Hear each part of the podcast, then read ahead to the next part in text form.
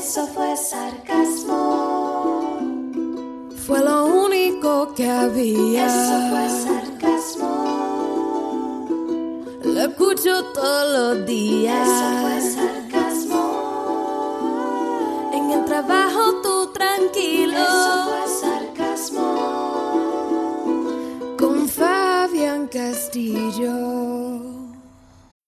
When you need mealtime inspiration, it's worth shopping Kroger, where you'll find over 30,000 mouthwatering choices that excite your inner foodie. And no matter what tasty choice you make, you'll enjoy our everyday low prices, plus extra ways to save, like digital coupons worth over $600 each week. You can also save up to $1 off per gallon at the pump with fuel points. More savings and more inspiring flavors make shopping Kroger worth it every time. Kroger, fresh for everyone. Fuel restrictions apply.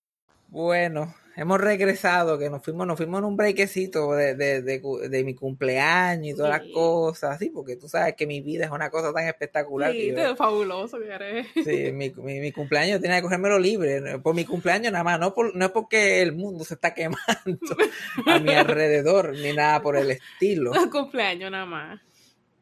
La gente, yo creo que la gente ya está perdida lo que está pasando en mi vida, yo creo que ya la gente no, no ha perdido el hilo, No, es que muchas cosas han pasado, demasiadas. y no, No se puede dar los updates.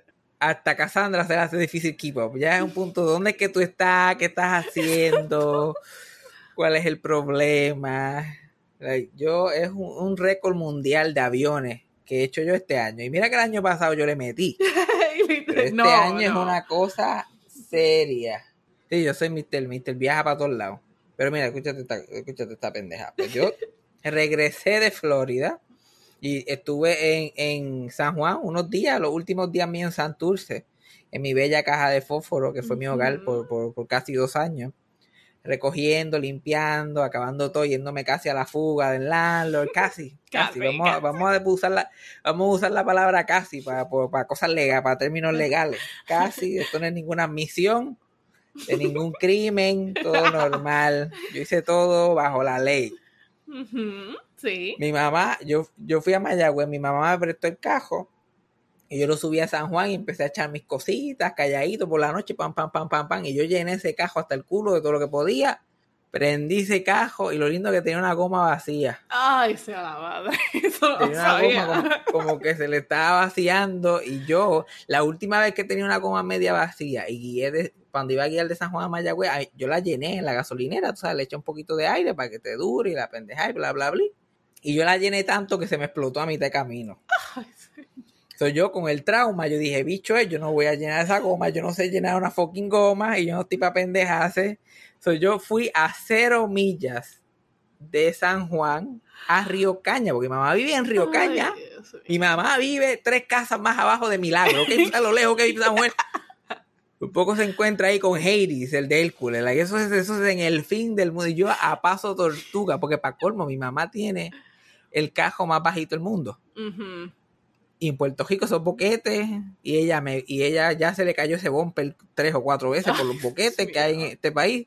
Entonces ella como si a, mí- a ti se te llega a caer ese bumper. Yo estaba ahí, la a cero millas, mirando todos los boquetes. A, a mí, yo no sabía que eso de que se te dormía el culo para, podía pasar de verdad. Yo pensaba que eso era embuste. Yo sé, yo solamente me movía de las rodillas para abajo. Todo lo demás estaba en tu mío. Y yo ahí a cero millas. Y con el abanico dándome un beso. El abanico de- del apartamento dándome un, be- dándome un besito así. En el cachete. Y todo lo demás atrás. Porque yo no podía ni mirar para atrás de tanta mierda que había ahí. Y yo lloré. Y yo, coño, la verdad que la vida a mí me está, eh, me está dando una humildad. Una humildad que me hacía falta a mí. Porque es que se me está cagando en la cara. Es que Dios tiene chuja. Dios comió en Taco Bell de una gasolinera allá arriba y siempre la- las pago yo. Yo estaba ahí, like, ay, Dios mío. Para ver, llegué, por- llegué a Geocaña, chilling, a estar sin agua y sin luz allí dos o tres días. Porque eso también, el Luma, Luma está que no sabe qué hacer. Luma está como que hay que darle luz a gente allá arriba. Como que no podemos, no podemos limitar como que ciertas áreas nada más. Yo, yo no sé. Estuve sin luz. Lo único que, que, que, la única forma que yo sobreviví, estuve como una semana y pico, dos semanas en Río Caña, que es lo más que he estado allí. Yo saqué cuenta es lo más que yo he estado corrido en Río Caña desde que yo tenía 10 años. Dang. Ah, toda- había llovido de que yo había estado allí y yo, like, Dios mío, señor, si yo me crié en Macondo. Yo me crié en Macondo. Yo me levantaba por la mañana, abría la puerta y veía a Catalino allí. Y yo, anda, porque yo estoy aquí. Yo me sentía en un tour de eso fue Sarcasmo, ex- de eso fue Experience. Yo, anda, pues, carajo, mira esta gente. Porque hasta a mí se me olvidan que esta gente son reales de vez en cuando. Yo la anda, para el cara, mira para allá, mira, y en ese monte metido. Mira, hubo un día que se fue la luz y el agua. Porque la, eh, la planta que lleva agua hasta allá es de la misma luz. O se va la luz, se va el agua. Ajá. Mi mamá se fue para el mall. Y yo me levanté y no tenía batería en el celular. So, yo estaba completamente incomunicado. Yo terminé eh, jugando en la lluvia, porque en Mayagüez cae un aguacero todos los días. Yo terminé jugando en la lluvia allí sin camisa, como si tuviera 10 años, jugando en el chojo. Mi mamá llegó y yo estaba jugando en el chojo, tirando hoja, hoja por el chojo y haciendo cajeras con ellas. Ahí, ah, como si tuviera. Yo me, yo, yo, regre- yo me fui para atrás. Por eso que yo ni, ni contesto ya, yo ni contesté llamadas casi esa semana, ni mensajes, yo estaba en otra dimensión, yo me fui al 2003, yo volví al 2003 allá, yo estaba en otra, fue una experiencia espiritual, fue un retiro espiritual. Yo me levantaba todos los días, me hacía mi desayunito, caminaba hasta Casa de Milagro, allí, yo eh, allí me sentaba allí, al lado de la faraona de la falacia, a escuchar sus cuentos y sus pendejadas, yo tratando de, de- de- porque yo todavía, yo todavía pienso que a ella le queda un poquito de, de sentido común. Ujú. A mí todavía me queda hace un poquito de esperanza. Yo trato de razonar con ella. Pero no hay break. No hay break. Y ella ahí, me- y yo, mira, qué sé yo, mira, adáptate, busca más ayuda. Buscar las cosas, bla, bla, bla. Y, y- pero, eh, FJ, pero qué necio, porque se puso a decir, pero qué necio tú eres. Cualquiera diría que yo soy tan vieja y ella diciéndome y, y el ojo cayéndosele por el lado. Y yo, yo, yo, me, que- yo una persona, yo que normalmente no me quedo sin palabras, yo estoy como que, ¿cómo yo le explico a una mujer que parece que tiene 190 años que está vieja cuando ella lo niega? Bendito. Es que, es que yo no estoy tan vieja y yo, like, ¿cómo se supone? Porque ni un espejo, porque ella está, está ciega. Yo quisiera poder sacarle los ojos y hacerle... Y le dar una limpeta y ponérselo, porque diga, anda para el carajo, pero ¿qué pasó aquí? Y yo, Ay, viste, viste, un poquito de ayuda no vendría mal, pero no. Pero no. Así que hay que dejarla, hay que dejarla. Hay que dejarla en su, en su mundo, que haga lo de ella, que, que, que mi mamá y que mi tía breguen con eso, porque yo me voy para Texas. Sí, tú te limpias, tú eres igualito que yo. Nos limpiamos las manos. ¿no? Yo me lavo las manos, Nos me lavo la la, como dice la canción de la Comay de los alcaldes, me lavo la mano, me lavo las manos, cual Poncio, ¿qué es? ¿Cómo es? Como Poncio Pilato. como Poncio Pilato. Hay alcaldes con chilla, hay alcaldes que son patos. Soy yo para el carajo con toda esa gente. Que breguen. Pero ella está bien. Lo que pasa es que pues ella no, no, no quiere esa ayuda. Que, pues la, baja, la que estás pasando trabajo eres tú ahí demás. Somete mano ahí. Yo creo que si ella admite, yo creo que si ella siente que si ella admite esa realidad, le va a pasar, le va a pasar como, como, como a Spider-Man en la película de los Avengers. Te va a convertir en ceniza y te va a desaparecer. va a desaparecer. Eh, I don't feel so good, Mr. Stark. Ella se cree que algo así va a pasar. So ella está como que no, no, no, no. Yo estoy como coco y que me prueben lo contrario. No hay doctor, no hay clínica, no hay plan médico, no hay familiar que haga entender lo contrario. Voy a estar bien de todo. Entonces, después de esa semanita ahí, este, tenía que subir porque yo salía por San Juan. De San Juan a Orlando, porque entonces antes de ir a Texas, yo iba a ir a Orlando Sí, no, a ver a tú- mi familia. El pregame va a ser en Orlando. Sí, no, este es el, este es el, jo- eh, eh, eh, el sacarme por el techo tour. Yo, yo, yo, yo, a mí me han sacado por el techo en todas las esquinas del continente este año. Pero tenía que venir para acá porque yo, por la pandemia y qué sé yo qué más, y mi, y mi, mi hermano tenía, tiene condiciones de autoinmunidad, so yo no, era bien, no se podía venir para acá ni nada de eso. Yo no he visto, a mi- yo no había visto a mis hermanos en dos años. Entonces era como que yo tengo que venir para acá sí o sí, si ya estoy saliendo. Y porque cuando yo Texas, yo no me pienso mover de allí, ni para el carajo. Yo pienso en echar raíces allí por lo menos por tres años, Yay. Yes. mínimo. Porque ya estoy harto de montarme un avión. Mi papá los otros días estaba hablando como que de lo de Socojo y qué sé yo qué más. Yo, mira, no me hables de velorio porque yo no me pienso montar en un avión. Mira, y para y pa pasarla mal, porque a nadie le gusta ir a una cosa así. Mucho menos de un familiar. Yo estoy like, mira, mira, por favor, por favor. Una cagada a la vez, por favor. Dame un fucking break. Me estoy sacando un mojón de la cara y me vienes a tirar el otro. Dame un fucking break. ¿Ok? Ok. Pues yo tenía que irme por San Juan porque yo compré mi taquilla por San Juan y vendó mi mamá que venía para Florida el mismo día que yo, iba, se iba por Aguadilla. Ajá. Sí, normal. Pero yo lo cogí por San Juan porque como yo no tengo donde caerme muerto, yo me tengo que ir por Espiri. Yo me tengo que ir por Espiri porque no hay break. Yo me tengo que ir por Espiri. Entonces yo como que pues, me voy por Espiri, qué remedio. ¿Cómo llego a San Juan? Pues yo ni sé, pero pues vamos a ver qué dice el destino, cómo llego a San Juan, porque pues como mi vida es así extraña y descontrolada. Yo pichón. Y la fancy, bendito la fancy, que eso, que eso, eso, eso es un canto de pan con Es una chulería, una chulería. La fancy, mira, mira, este, te- eh, cogí un Airbnb en, en San Juan para esa noche por si lo necesitas y bla, bla, bla. Y bla, bla, bla. Y yo, "Ay, dale, chévere, pues dale, qué sé yo. Y yo esperando que me dijera, mira, te vengo a buscar a la geocaña, pero, pero eso nunca pasó, gracias a Dios, porque si no, yo lo hubiera aceptado. No Me hubiera sé. dicho, yo voy a bajar sé. desde allá el carajo viejo a buscarte. Yo estoy like, ok. Pero no, tuve que coger una pesadilla de mi pasado. Una pesadilla de mi pasado, porque te digo que esto ha sido, el, el- el- no te olvides de dónde viene Tour. Es que este, este eres tú, Fabián Castillo, este eres tú, no huyas. Yo tuve unos años, yo tuve unos años buenos y, y antes de irme a Puerto Rico es como que no, tú tienes que recordar dónde tú vienes. Cuando yo estaba en la universidad en Sagrado Corazón, em- que empecé, que me fui, me fui de ese monte a ver el mundo por primera vez. A mí, mi, la familia mía no guía, no guía San Juan. A mí me no guía San Juan. Mm. Yo me iba en algo que se, que se llama la línea sultana. Que era una guagua, una van, lo que llamo, una piscicorre. Una piscicol, exacto. Sí, no, allá va- vamos a empezar con el lenguaje de doña. Una piscicorre que la fleteaban, que la fleteaban hasta el culo, que habían ocho personas, metían 15, a llevarlos a San Juan. Y un viajecito a San Juan, ¿cuánto es un viaje a San Juan? De Mayagüez a San Juan. Tres horas, dos horas y cuarenta minutos, más o menos, pero sí. La línea es cuatro horas mínimo, cuatro horas y media, a veces cinco. Porque hay que parar en todos los fucking pueblos a recoger gente, a dejar gente. Y tú tienes que estar sentado ahí. Y después el chofer para en Atillo a tomarse un café y a cagarle. Eso es Claro. un desastre. Y yo lo cogí todas las semanas por años. ¿Y qué no me pasó a mí en esa fucking línea? Y yo, el último día que me, que me bajé de esa línea, dije, jamás me vuelva a montar más. Pero mira, La vida dijo. la vida, eh, mi papá, mi papá tiene razón, la vida da muchas vueltas. La vida me da muchas vueltas y yo, y yo me llevo la esquina de la cama cada vez que doy una vuelta. So, yo tenía que irme, me tuve que ir en la línea sultana nuevamente hacia San Juan. Maja yo palta.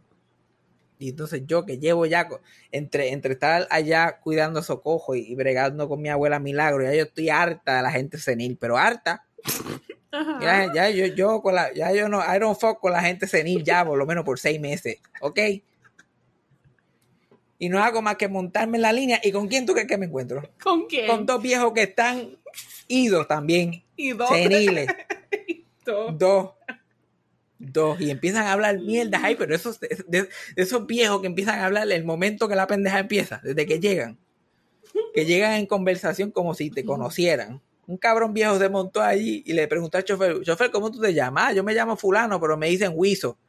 No habíamos salido de Mayagüez, ya le estaba, ¿viste eso, Huizo? Anda, anda, Huizo, escúchate, escucha, eso está malo, Huizo, eso está malo.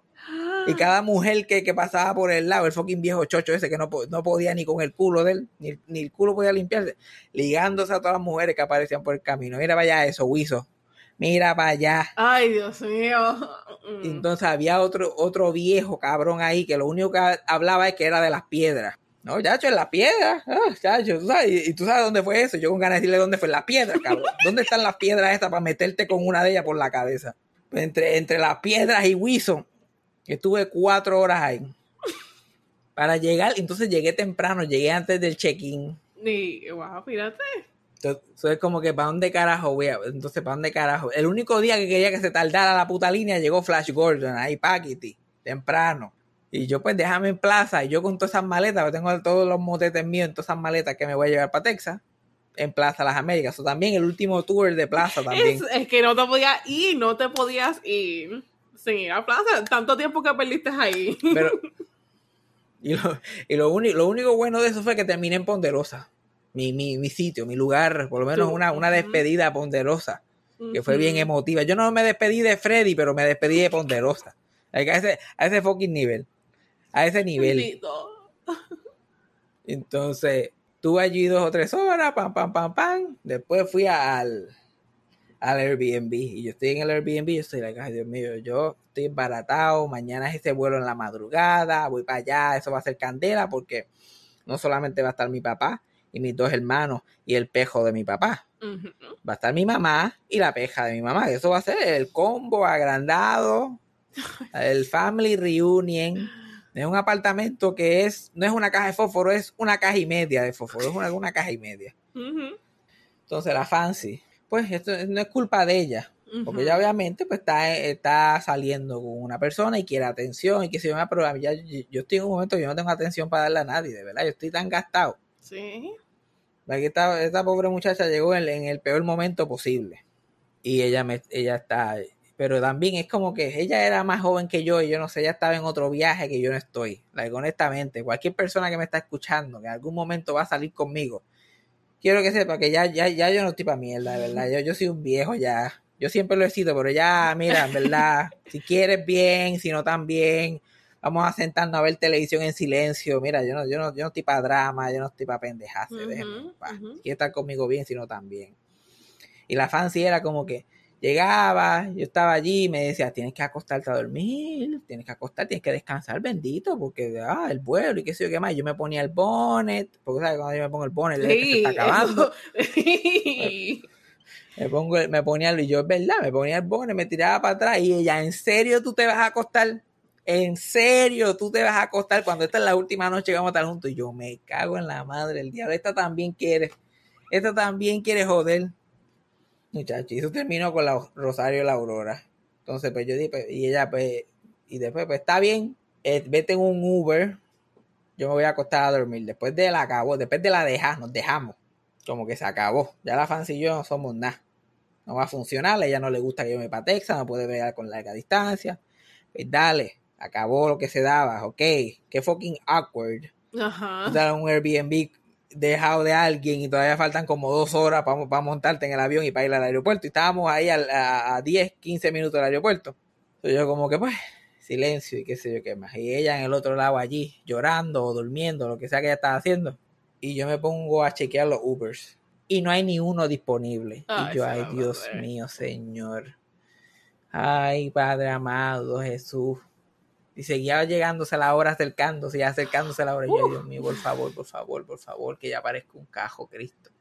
Que aparezca un cajo. Fal- yo- faltaban 20 minutos para la hora que yo quería como que llegar al aeropuerto. Yo, bueno, mija, no te, no te duermas mucho porque me tiene que llevar para el aeropuerto también. La cara de esa mujer. Es que yo también, es que cualquiera. Pero yo, mija, mira, esto, esto- hasta al lado Fabián Castillo, de esto, de esto que se trata. Estas son las cosas que suceden.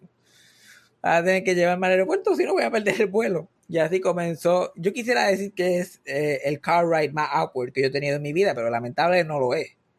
Está entre los primeros, está en el top 3, está en el top 3 Ajá. pero no está ahí, como que precisamente. ¿Sabes lo que es? Tú te vas a ir de tu país natal, no sabes cuándo vas a volver, y la que te lleva es una persona que no te habla. Y fue un momento ahí bien extraño. Y yo como que, pues, bueno, nos vemos, gracias. Y ella como que mirando straight ahead por el cristal. Y yo, pues, bye bye. Eh, te llamo cuando llegue, I guess. No, no, bye. Me fui. Como mis cosas. mío. Llegué tarde al aeropuerto porque entre, entre convencerla a ella de que me tenía que ir porque si no me iba a quedar allí toda la noche, Ya. llegué, llegué tarde. Y llego, estoy bregando con las maletas, me llega un texto de ella, no me hables más, no quiero saber de ti, bli, bli, bli, bla. Y yo estoy like, gracias a Dios, adiós, nos vemos, bye bye, porque de verdad estoy tan overwhelmed, es como Yeah. que yo no puedo, yo no tengo mente para estas cosas. Pichao, todo picheo.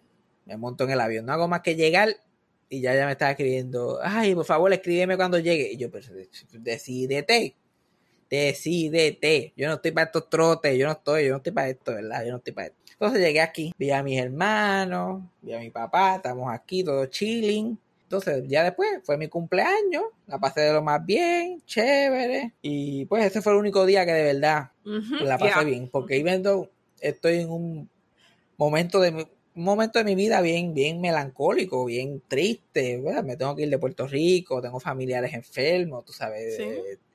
Eh, muchas cosas pasando aquí behind the scenes del podcast que son intensas. Pero el cumpleaños pues fue un momento, fue un momento que tomé una pausa y como que vi a la gente en mi vida, a mi familia y todas las cosas y yo dije, coño, ¿verdad? Que pues, tú sabes, yo, yo tengo, me siento afortunado de la gente que tengo en mi vida y que siempre siento ese apoyo y que, y que yo sé que yo la voy a montar donde quiera que yo me, me, me pare. So, me siento optimista sobre el futuro. Pero eso duró un día nada más, porque eso tú sabes que eso no puede durar mucho. No, no, no, exacto, exacto. El tour no ha terminado. Sí, no, ahora de pasar malos jatos por ir para abajo. La cosa fue que al principio de mi cumpleaños yo estaba como que yo me voy a tener que jo- joder en mi cumpleaños también, porque mi papá me dice que su, su amiguito nuevo, el que le está saliendo con él, Ajá. Viene para la fiesta de cumpleaños mía y yo, pero me jodí. Yo no le digo, ah, pues bendito, pues él quiere. Pero dice, pero, me jodí. Yo ahora tengo que trabajar también el día de mi cumpleaños. ¿Sabes cómo soy yo? Yo soy, antisocial, yo no quiero ver a nadie, yo no quiero estar. ajá. Menos que quiero yo en mi fucking cumpleaños. Yo no puedo tener un cumpleaños, me voy a sentar en el sofá y hacer nada y no moverme. Pero no, ahora había un dinner party. Que, que el- el- el- la pareja nueva de mi papá, él venía a conocerme a mí a mi, y a mi mamá. Y a mi mamá también, para colmo. Literal. Y mi mamá también, la digo, ay Dios mío, hay que socializar. Porque a ella no le impo- obviamente no le importa, qué sé yo, pareja, whatever, pero ay, tienen que socializar y la pendeja también. Y el tipo es gringo. El tipo Sí, es gringo. Mi papá ni, ha- mi, mi papá ni habla inglés y el tipo es gringo. Por eso que se, lleva, se llevan también. Y entonces el tipo no habla mucho español. Es como que, que la, era como que una tatarabuela era cubana, la idea es así como que, pero todo lo demás, el tipo es súper gringo, gringo. Ajá. So, yo estoy como que, ok, este, pues dale, vamos a meter mano, qué sé yo, qué remedio. Tampoco quiero hacer sentir mal al hombre porque él iba a venir y le traemos un regalo y me trajo un regalo ahí súper cabrón, me trajo chavo y yo te digo, ok, pues dale, vamos a dar un break a este tipo. Hay que trabajarlo entonces, hay que trabajarlo. Entonces mi papá ah, eh, está aprendiendo más inglés, como que ya no es, ya no es estilo hamburguesa, ya él no está a nivel hamburguesa. Ajá. Como- so, ya él habla con una fluidez y se puede comunicar con esta persona, imagínate, está saliendo Oh, este, con este americano. Pero él se pone nervioso y dice, ah, yo no quiero. So, a él le gusta como que beberse dos o tres cervecitas para que, tú sabes, se le, para que se le suelte, para que el inglés vaya, se vaya soltando, soltando. Y mi mamá, que fue, que, que, nac- que nació en Brooklyn, que su primer idioma es el inglés, ya lleva tantos años viviendo en Puerto Rico que estaba también como que, "Ugh", es como yo, que sé inglés, pero no quiero hablar inglés. Ajá. Ella también estaba. So, ella abrió una botellita de vino, tú sabes, para asentar la cosa y qué sé yo, qué más, muchacho. Mi papá no es de beber, so, él se, y él se bebió cuatro cervezas, que eso es, mira, volando en el espacio. Para él eso es volando en el espacio sideral. Como Jesse y Joey estaban ellos dos, en el espacio sideral. Y mi mamá, que mi mamá sí bebe, mi mamá bebe socialmente, que su mamá se bebió la botella de vino completa. Entonces, cuando ese hombre llegó, esos dos estaban más contentos. Y con un vacilón ellos dos. Ellos tenían un vacilón esos dos. I love it. Y yo estaba ahí, guay. Y yo riéndome también, pasando la cabrón. Y de momento llega ese hombre. Muchachos, todos empezamos a hablar inglés allí. Como si fuera The View. como si fuera The View. Ya con... Y mi mamá y mi papá y yo empezamos a contarle a ese hombre la historia de nuestras vidas, de los castillos y la otra familia completa. Eso hablamos de socojo, de milagro de nosotros, de cómo ellos se casaron al garete, de cómo ellos tuvieron que aguantarse ellos mismos, de los hijos que tuvieron. Muchachos, y eso fue por ahí para abajo. Bueno, eh, había que grabarlo, había que grabar. Eso sí que hubiera sido el podcast del año. Oh my God. Todo el mundo hablando de esas pendejadas y de las cosas y, y bla, bla, bla. Muchachos, y eso le dimos duro por ahí para abajo. Yo no, yo no- después de, de contarle esa historia familiar a ese hombre, el hecho de que todavía le habla a mi papá dice mucho.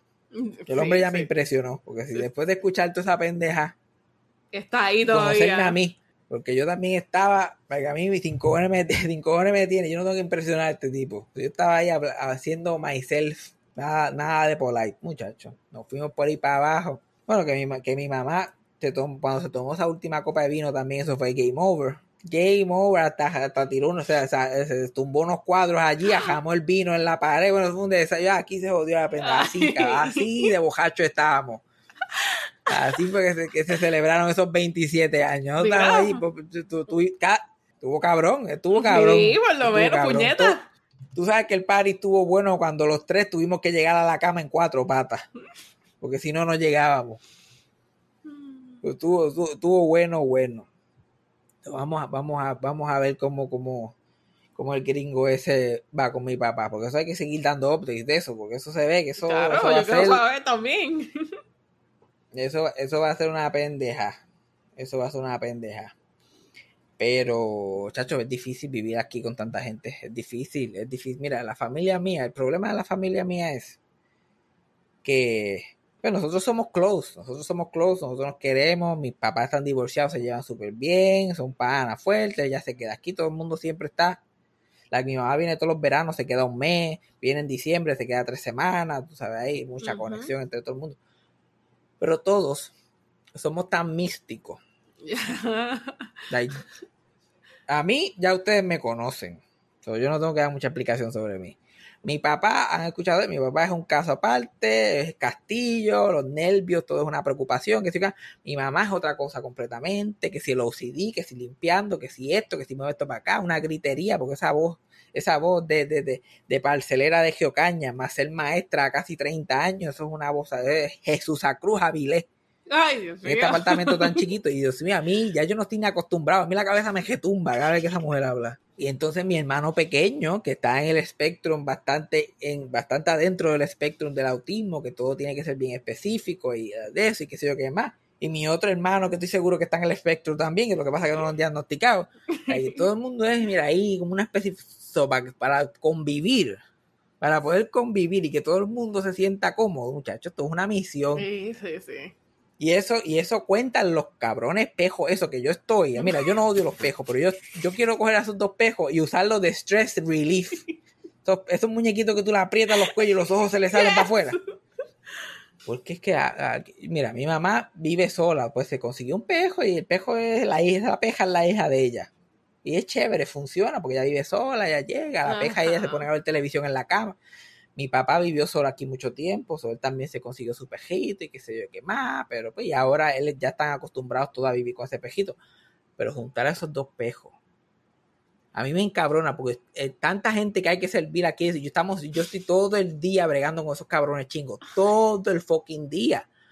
Porque cada si ladran, mi hermano chiquito no puede bregar, like, el, sus, las, la hipersensibilidad que él tiene en los oídos lo, lo destroza y le dan, y le da, se puede poner violento, le dan ataques, like, él no puede estar en este juicio.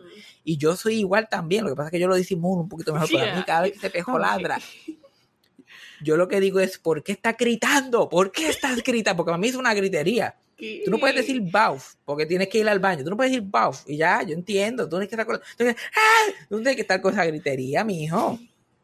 Tú tienes que esa gritería. Eso a mí me tienen, esos pejos me tienen. Ay, Dios mío, eso es lo que me tiene mal. Entonces, mi papá así encima mío, porque mi papá está. Mi papá que siempre es nervioso, entonces con lo de la mamá que está enferma y la, la pendeja y las cosas que dice, él está, que, que, que, que tranquila, hay que caer la bofetada, tranquilízate. Y mira, ¿qué es esto? ¿Qué, es lo- qué está pasando?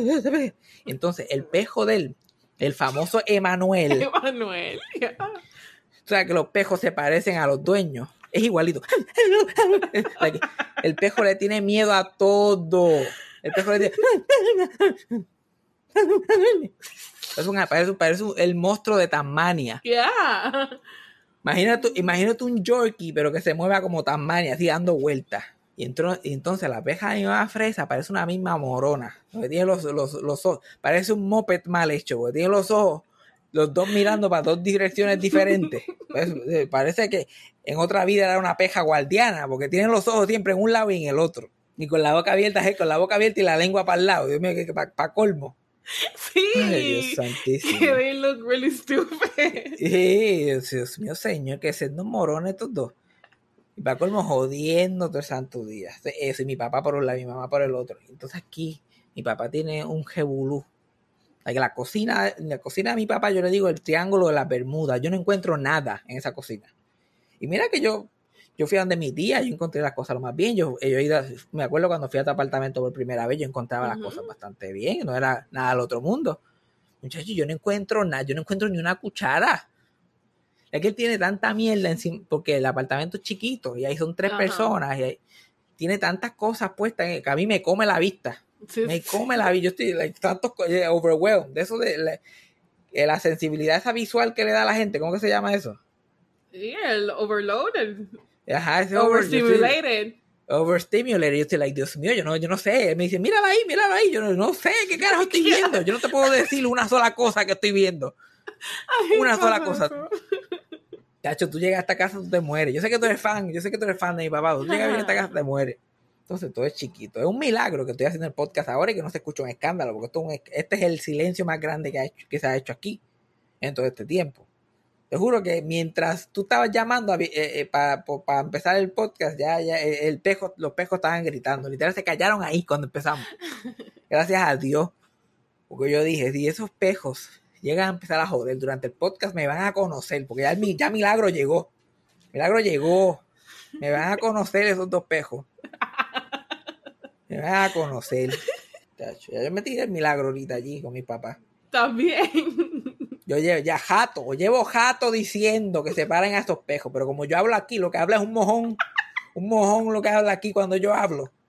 Pero di dos pejos, después me van a conocer y con el dedito virado y todo, mi abuela, me van a conocer. ¿Qué carajo lo que se creen, coño? Pero ahora, mira, me voy a quedar aquí. Ay, me toma un poquito de agua, que de tanta gritería estoy aficiado. Pues ahora me falta aquí, voy a estar unas semanas más para estar un tiempo con, con mi hermano, especialmente mi hermano pequeño, que, que quiero estar más tiempo con él, compartir y qué sé yo. Hablar de dos o tres cosas.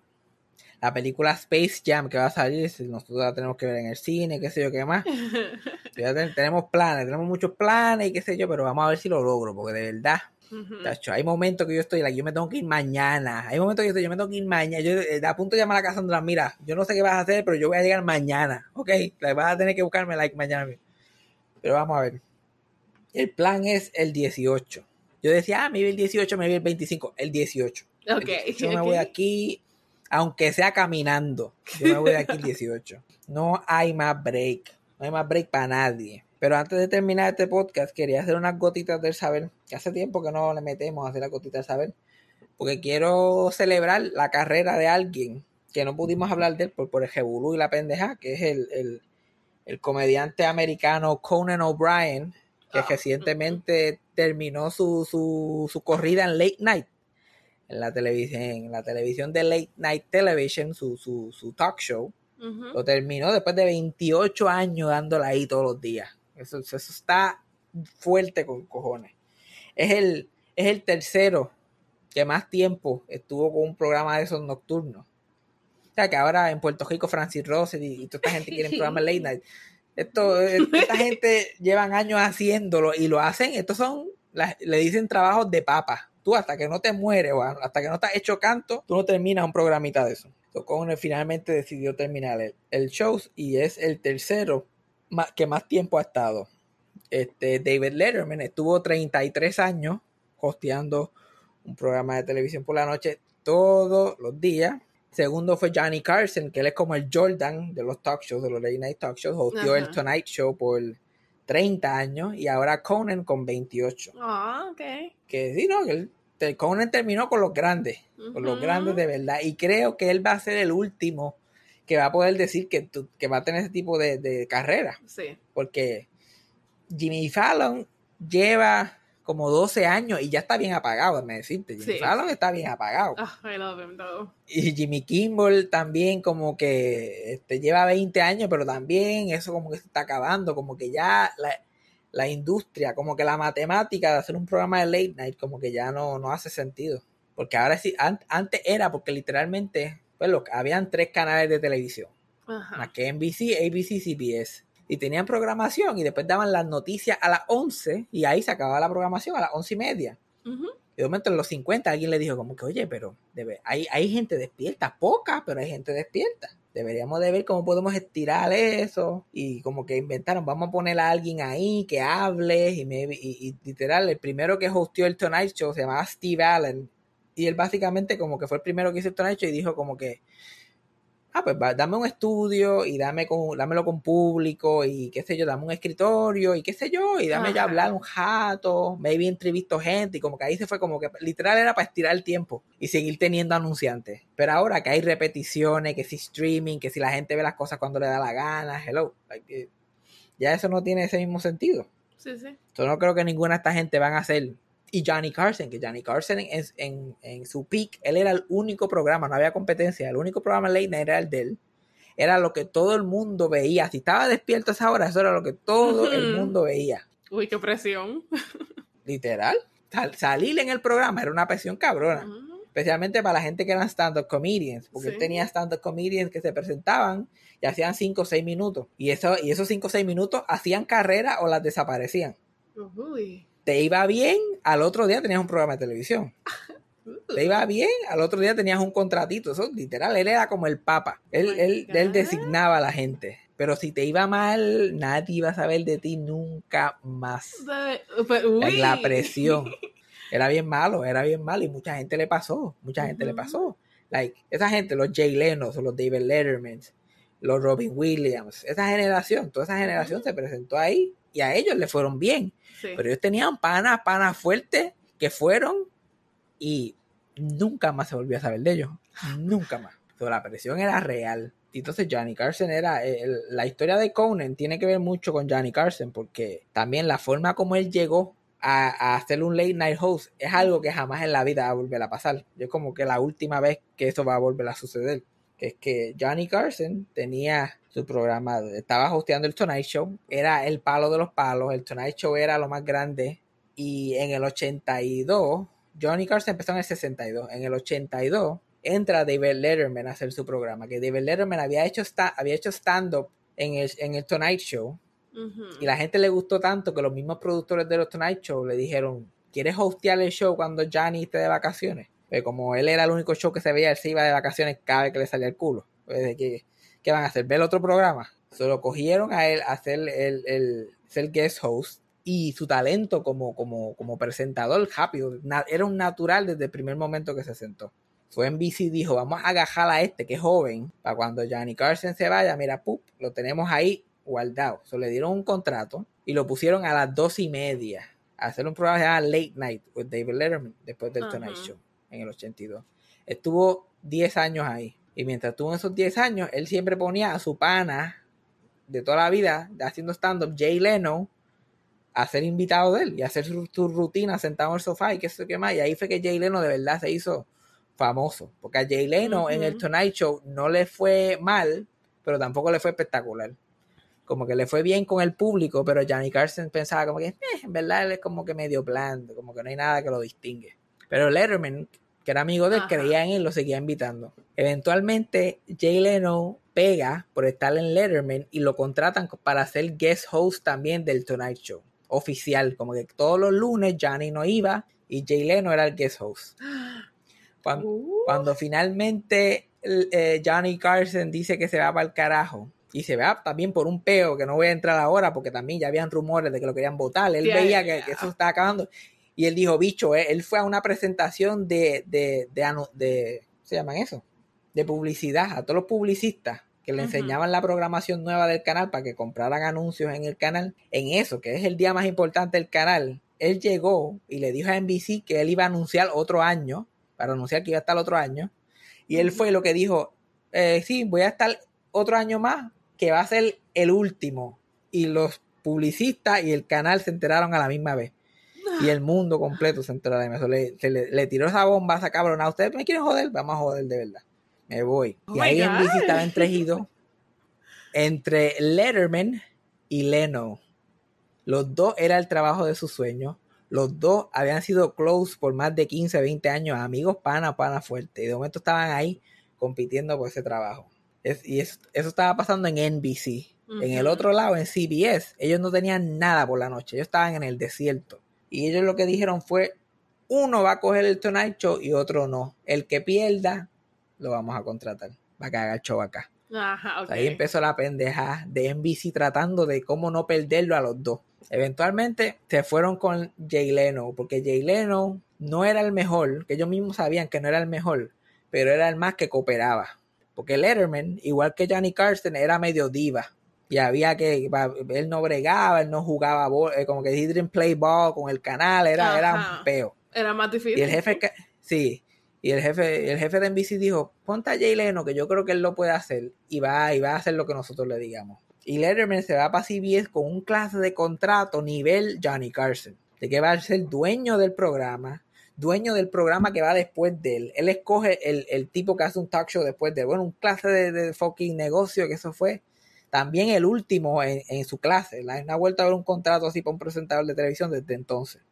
Uh, Eso fue en el 93, se va para CBS. Pero este, Jay Leno está en el Tonight Show y la- el espacio atrás, que es el que hosteaba a David Letterman, se queda vacío. Y le dicen a muchos artistas conocidos, mira, ¿quieres coger el, ¿quieres coger el show? ¿Quieres coger el show? Nadie quería coger el show de Letterman. Nadie quería sustituirlo. Porque Letterman estaba como que en su peak en ese momento y todo el mundo like, no, no, no, no, no, no, no. Ese tipo sabe hacer eso, yo no sé hacerlo. Porque le preguntaron a muchos actores de comedia, gente que no hacían eso estaban buscando nombres para poder llenar ese pillo. Como que no, no, no, yo no me bajo de ahí. Ese tipo es un monstruo haciendo eso. Yo no puedo hacer eso. Yo me quedo haciendo películas, bla, bla, bla. Y en la desesperación, porque tenían que llenar ese espacio, porque ya ese espacio lo habían hecho un programa y generaba muchos millones para el canal. Ajá. Van al creador de Saturday Night Live y le dicen, mira, tú que estás siempre estás buscando talento para este show y conoces mucha gente, mira a ver si puedes conseguir a alguien que coja este fucking show, alguien, se te ocurre a alguien de, de- de- de la gente que ha estado en el elenco.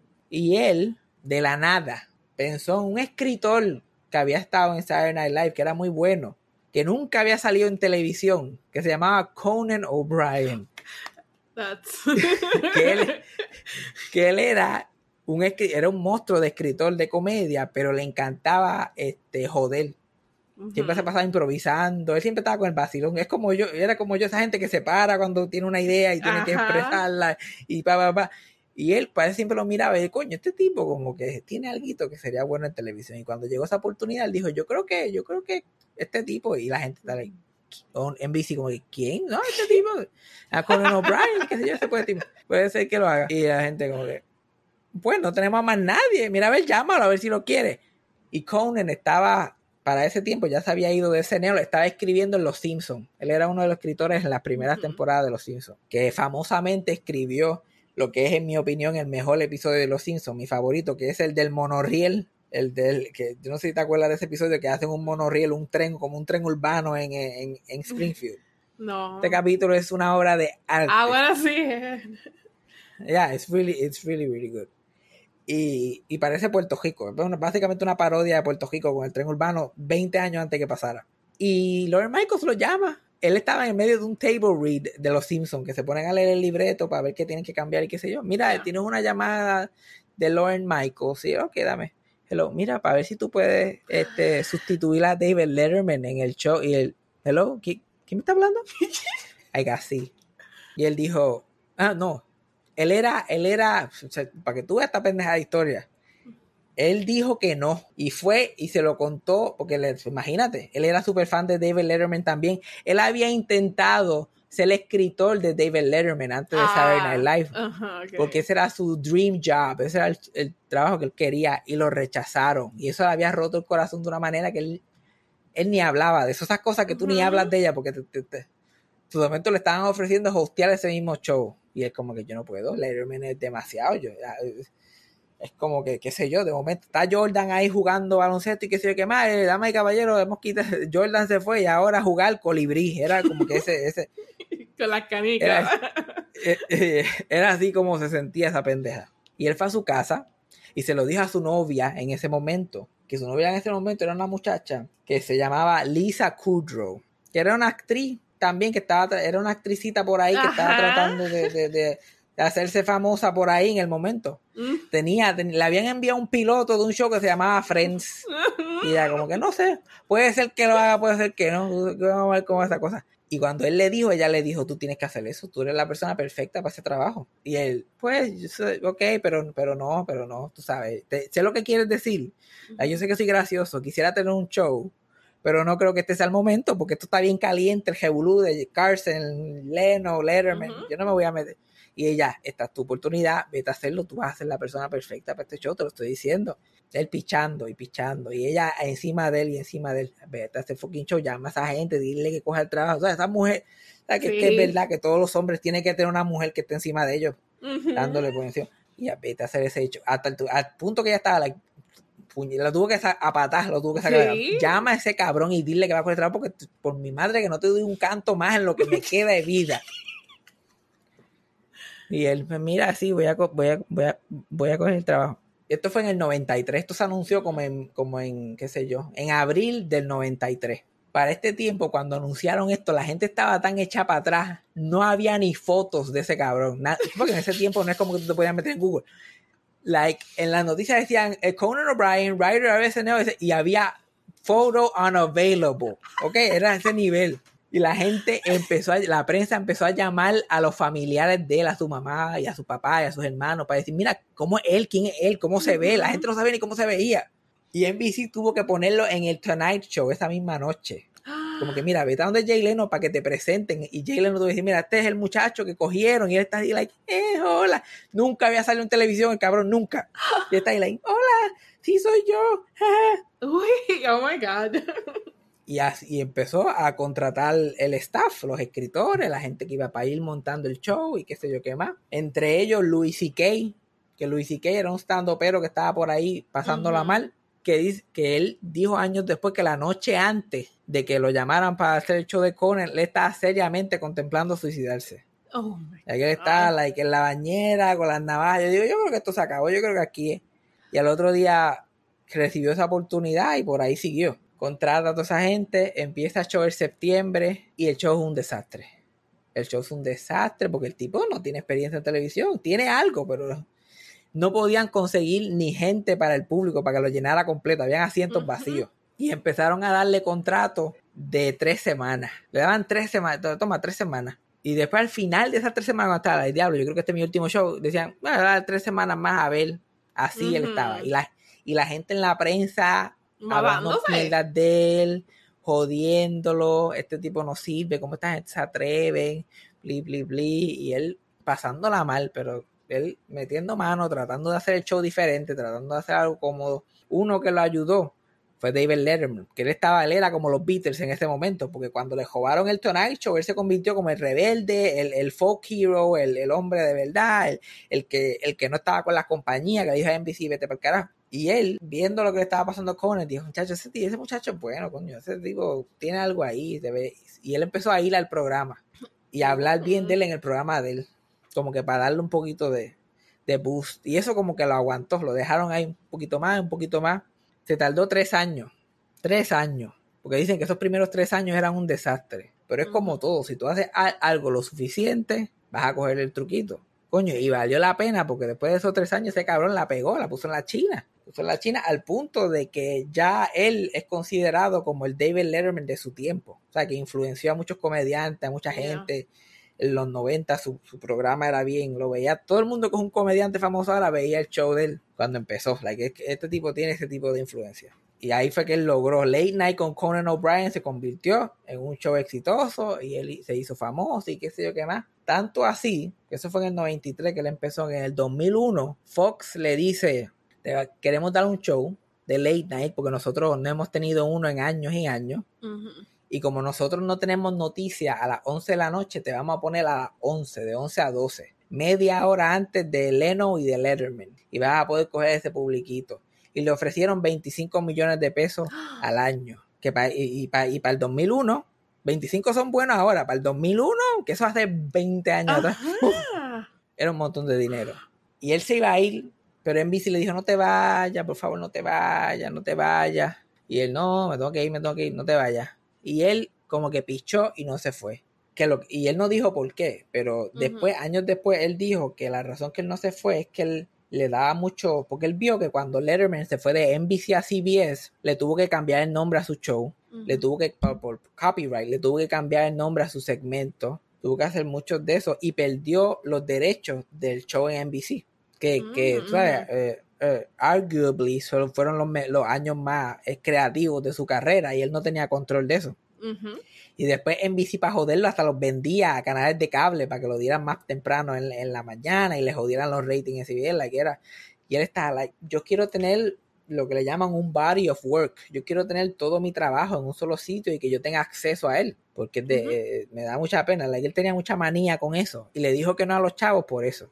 Después en el 2004 se vence el contrato otra vez y Fox le ofrece 40 millones al año para que brinque para Fox. Y ya le está like, coño, yo quiero ese of work, pero coño. 40 Fox, a las 11 de la noche ya yo me estoy poniendo viejo, yo quiero, ya no quiero estar a las 2 y media de la noche, porque eso es más que para, Sí. eso es más público universitario y bojachones, él quiere más mainstream y NBC no lo quería soltar porque no quería lo que pasó con Letterman, que volviera a pasar. Fue NBC, se le ocurre esta brillante idea de decirle, si tú filmas con nosotros, nosotros te prometemos el Tonight Show en 5 años. Renueva el contrato con nosotros, 5 años, y nosotros te vamos a dar el Tonight Show, el programa de Johnny Carson. Lo vas a tener tú, vas a estar ahí, este va a ser tu momento. Y él como que, fíjate, pues me quedo. Pero Jay Leno fueron a su oficina y dijeron, by the way, yo sé que eres número uno y que generas cientos de millones para el canal, pero en cinco años te vamos a votar para que Conan coja el programa. Y Jay Leno, ¿qué? Ah, dang. That's the best story que has dicho para mí, by the way. Like, de las mejores gotitas del saber. Tú estás like, estos son, porque a ti te gusta el ti, tú estás como, estas son las cositas de saber de verdad. Anda para el carajo. Tú vas a llegar mañana en el trabajo, like, do you guys know who Conan O'Brien is? Like, oh my God. Entonces, Jay está encabronado, pero como él es el hombre de la compañía, el company man, él echa los cachetes para atrás para así, ah, y aprieta los dientes y dice, mira, para el año 2009, que era cinco años en el futuro, para el año 2009 yo voy a tener 60 años y, y yo creo que es apropiado dejar el show y dejar que alguien más joven lo coja, porque la única persona que puede hacer este show ya en sus sesenta y pico de años era Johnny Carson y yo no soy Johnny Carson. Algo que le escribieron ahí para Sí, que se sí, escuchara sí. bonito. Pues muchachos, siguen pasando los años y qué sé yo qué más. En el 2005, Letterman contrata a alguien para el show a las dos y media, que es competencia con Conan, que se llama Craig Ferguson, un tipo de allá de, de Escocia, que nadie conocía tampoco. Coño, y ese tipo empieza a pegarla con, con el poquito presupuesto que tiene y qué sé yo qué más, empieza a tener éxito y qué sé yo qué más. Y le está ganando a fucking Conan. ¿Qué? De momento le está ganando a Conan. Y NBC dice, anda pa'l cara, si este tipo no es tan impresionante, nada. Porque ya Conan ya como 15 años en el show también. Después eventualmente la fiebre como que se, se va. Y ahí empezó la cagazón. Entonces, en el 2009, Jay Leno todavía se está comiendo los nenes cruz. Más que Conan. Más que y ellos están like, anda para el cara. Y nosotros, ¿qué vamos a hacer ahora? Dios mío, esto va a ser un papelón. Pero nada, pero Jay Leno se va y Conan entra. Y vamos a hacer una transición chévere. Porque es verdad que Jay Leno se está poniendo viejo. vamos a tratar de evitar este papelón que pasó hace años atrás. Ajá. Jay Leno empieza a poner rumores en la prensa de que se va para ABC. Porque ABC le está ofreciendo una puchuca de chavo también. Una putuca. Bien buena chavo. Y ahí NBC está like, "Ah, esto va a ser un desastre porque Jay Leno le va a comer el culo a Letterman y a Conan. Y NBC, que en prime time en ese momento tenía unos ratings espantosos, decide en un, en un move horripilante en la historia de la televisión. Dice, oye, coño, ¿por qué no dejamos a eh, Conan coger Tonight Show? Este chamaquito Jimmy Fallon coge el programa de Late Night, porque cuando Conan se va de Late Night, Jimmy Fallon, ahí que Jimmy Fallon se convierte en un talk show host. Este, y a Jay Leno vamos a darle un programa prime time a las 10 de la noche, porque él tiene buenos ratings, es más temprano, y no tenemos que producir estos Grey's Anatomy y NYPD y estos programitas, y tenemos, tenemos tres talk shows corridos uno detrás del otro, y va a funcionar. Y lo anuncian, y ya todo el mundo desde que lo anuncian dice, Dios esto va a ser un desastre. Empieza este pequeño desbarajuste, que es The Jay Leno Show a las 10 de la noche, a las 11 Your. Local News, a las 11 y media The Tonight Show with Conan O'Brien y Late Night with Jimmy Fallon. Esto pasó, esto llegó a pasar. Y Jay Leno tenía buenos ratings a las 10 de la noche comparado con lo- las mierdas que tenían NBC antes, porque el NBC de verdad estaba por el piso. Pero por alguna razón causó un dip en las noticias locales, o espantoso. Las noticias locales, los ratings de las noticias locales bajaron un 75%. Y todos los afiliados, todos los afiliados, a, porque tú sabes que todos son Loco News, todos son afiliados todos los estados tienen estaciones afiliadas a la cadena. Sí. Empezaron a protestar. Y dijeron, esto es un desastre. Esto es un desastre y los Loco News es un, eh, generan un montón de dinero. Es algo bien importante para un canal, una cadena de televisión americana. Entonces ese fue el primer problema. El segundo, Letterman con sesenta y pico de años le estaba comiendo el culo a Conan. Porque Letterman cuando vio que Leno se iba dijo, tú sabes qué, yo voy a adaptar mi estilo un poquito a lo que Le- Leno ya estaba haciendo. Letterman siempre había hecho un monólogo corto y había hecho más otras sketches y cosas. Empezó a hacer un monólogo largo para la gente mayor. Le empezó a hacer como que así lo TV. pero Ujú, como ya sí. se estaba poniendo viejo también, él dijo, ah, pues yo voy a adaptar esto más a así lo TV y me llevo a los de Leno. Muchachos, eso fue un dem- Y para colmo, ese año también David Letterman este, tuvo un sex scandal porque él se lo él estaba chichando con cuánta intern había allí en el, en el canal.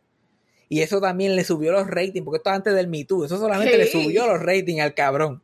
Todo el mundo, like, diablo, ese cabrón chicha, porque ese hombre no parece ni que ni chicha. Yo, like, anda, por carajo. Y Conan, chacho, le, le está comiéndole el joyo. Y NBC va donde Conan y le dice, mira, tenemos una idea, tenemos una idea nueva. ¿Qué tal si sacamos a Jay Leno de las 10 de la noche y con el like, ok, por fin, porque también es, es parte de lo que está matando a Conan.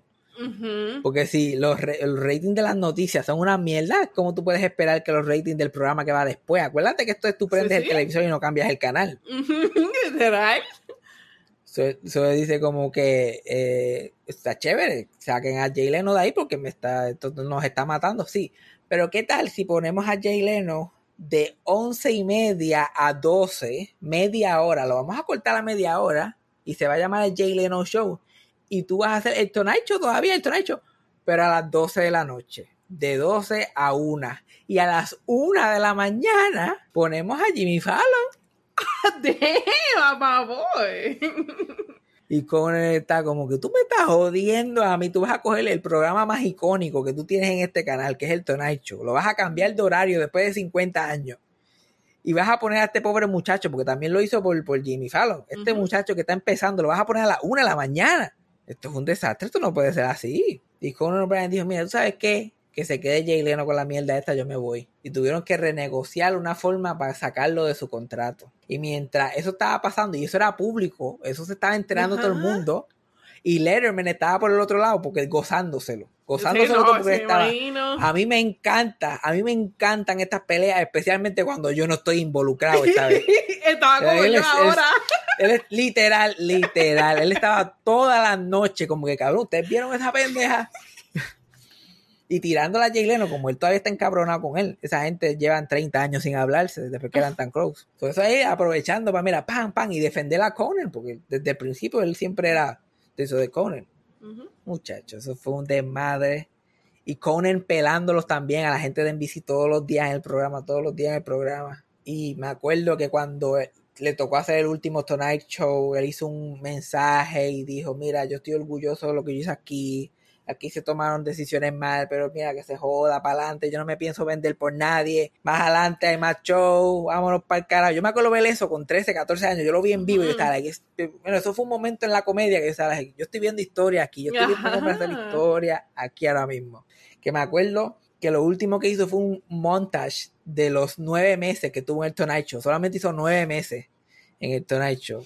Hizo un montage de los nueve meses con la canción este, Surrender de Cheap Trick. Que esa canción es como que bien fuck you al establishment, Yeah. muchacho. Y el último shot de, de, de el, del montage era un, era un montage de él cogiendo, Conan cogiendo fuera del canal, le cogiendo el Ujú. mandado con el suit. Y tú sabes que esos estudios tienen como que un gate, el Yeah. brazo ese de abrir y cerrar, él cogiendo y, se, y va tan enmandado que se lleva el gate y lo rompe y se va cogiendo hacia el horizonte. Y dice, to be continued. Y ahí se acaba The Tonight Show with Conan O'Brien. Él se va en una gira Porque para, para hacer el contrato, para terminar el contrato con NBC, porque él tiene un contrato de cinco años, que para romper este contrato, eso fue una pendeja. Ellos le tuvieron que pagar a él este, 50 millones de pesos por, por romper, por no cumplir su palabra. Y a cambio de esa pendeja, él no podía estar en televisión por siete meses. Como que está bien, puedes volver a la televisión, pero siete meses en lo que Jay Leno ya está acomodado, Ajá. tiene, tiene que de- desaparecer. Y él no, no, no paró. Él, al otro día de, estar en- de terminar el Tonight Show, llamó a su asistente a un, a, un, a un diner y empezaron a planear lo que se llamó The Legally Prohibited from Being on Television Tour.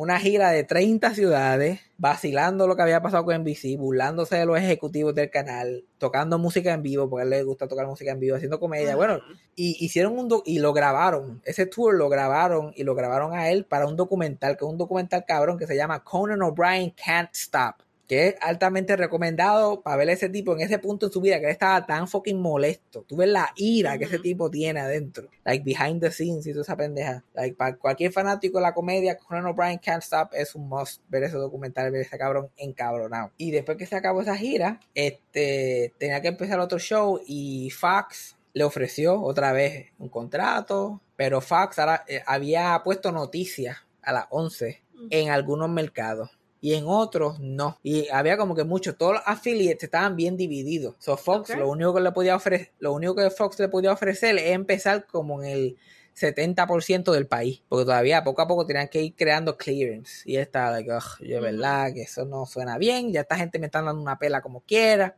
y muchas otras compañías le ofrecieron cosas y TBS, el canal TBS, que es un canal de cable, le ofreció también, pero él, que algo que no haría normalmente, pero él empezó a ver como que yo creo que la televisión tradicional se está como que acabando. Y, y para colmo, bregar con ellos es un fucking peo, porque llevo bregando con ellos todos estos años y siempre ha sido una mierda. Y TBS le dijo, mira, nosotros queremos a alguien aquí que haga un show por la noche, pero más que eso, nosotros queremos una estrella del canal. Tú no vas a hacer más que el late night show, tú vas a ser la estrella del canal, porque lo que tenemos aquí son reruns de American Dad, de. Friends, con la ex tuya. Y de y Conan, y te vamos a hacer la estrella del canal, te vamos a hacer el banner, te vamos a dar lo que tú quieras, tú vas, a hacer- tú vas a hacer y deshacer aquí lo que tú quieras. Y él dijo, ¿sabes qué?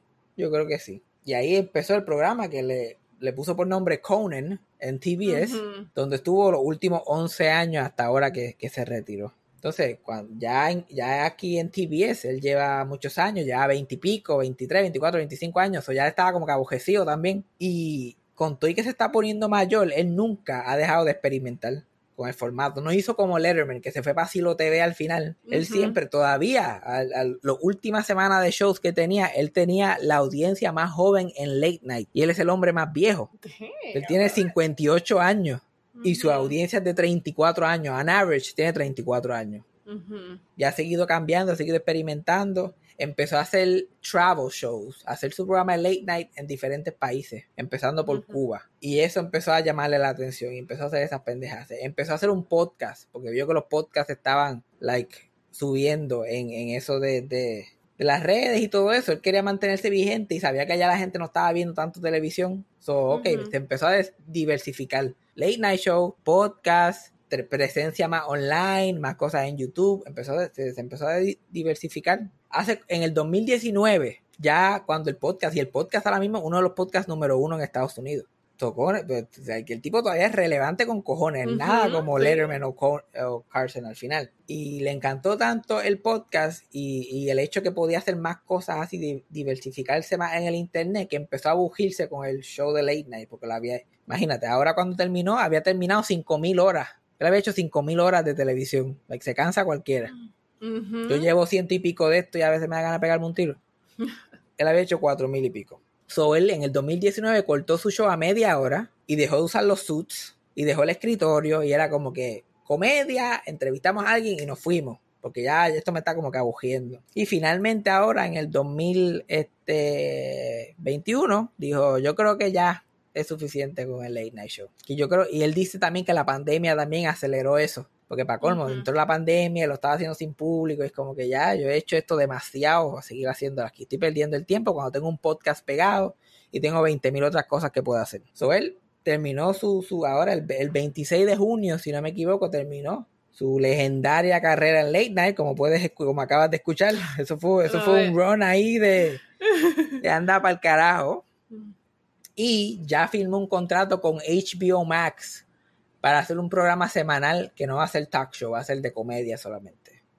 Que todavía no sabemos cómo va a ser eso. So, él va a tener ese programa semanal, el podcast, y va a hacer gira, como la gira que hizo cuando salió de- del Tonight Show. Esas tres- él va a hacer esas tres cosas a la vez. So, él, no está, él no se está retirando para sentarse en tu casa. Exacto, no es para descansar. Eh, no, no, él terminó una etapa de su vida para continuar con la nueva era de Conan, que probablemente va a continuar por unas cuantas décadas más. So, Conan O'Brien, siendo caballo de la comedia, se la comió. Bueno, el tipo es admirable. Ese tipo, de todos los tipos que han hecho Late Night Shows, es uno de los que. A mí, Letterman y Conan, no hay más nadie. Porque hasta Johnny Carson es un huele bicho. Porque eso que, eso que pasó en NBC, eso tuvo que haber dolido con cojones. Uy, sí. Y él tomar esa decisión correcta y quedar bien y, y hacerlo todo con clase y, con, y gracioso, eso, eso tomó. So, me alegro, me alegro que hayan- estas, estas son las primeras cosas de saber que Cassandra está le anda para el carajo. ¿En serio? Yes. What's gonna happen next? What's gonna no, happen eso next? Fue, eso fue una película. Tú nunca habías visto a Conan, Ujú. Pero que voy a seguirlo yo. pero tú no sabías No. nada de esta historia. Like, tú estabas No. viva para eso de- del Tonight Show y pendeja. Yo nunca, yo nunca he visto Conan ni nada. Yo solo sé por el por second hand. Sí, tú, sabes, tú estabas aware, aware de su existencia. Ajá. Es que en Puerto Rico no mucha gente ve esos late night shows, no mucha gente sabe de esa historia. Yo nunca he visto uno. Sí, y eso en Estados Unidos es like a big deal, eso era like una pendeja. Imagínate que han habido guerras generacionales, porque esa guerra de Lero y Letterman y después guerra de Leno con Conan. Un día con más calma tengo que contar lo de Leno y Letterman bien, porque esa otra, eh, eh, literalmente hay una película basada en lo que pasó ahí. Hay una película que está en HBO Max que la podemos ver. Like, eh, el manager de Jay Leno era una hija de puta. Like, hay, Ujú. hay, que- hay, que- hay historia para contar, pero eso, es otro día. Es otro día. Ah, Bueno, Cassandra, ¿qué hemos aprendido hoy? Hemos aprendido algo. Que God has blessed us con Conan O'Brien. El mundo es mejor porque Conan O'Brien existe. Que vamos a ver qué le pasa, qué pasará con el gringo y tu familia. Ah, sí, mi papá y el gringo, eso es una historia. Eso, eso, eso- esa, esa historia tiene jabo. Esa historia tiene jabo. Hay que empezar a dar updates de él. Porque ya bendito, qué los fue? updates de eso. Ajá. ¿Y qué más? El tour de Farewell Fabián, que estuvo on Ay, fire. sí. Muchacho. Eh, el Legally Prohibited from Being Happy Tour. Continuará. Pero ya mismo, ya mismo empezar, ya mismo vamos a empezar de cero y vamos a meter más Yes. y pues y, I can't wait. and the future is bright. The future is bright.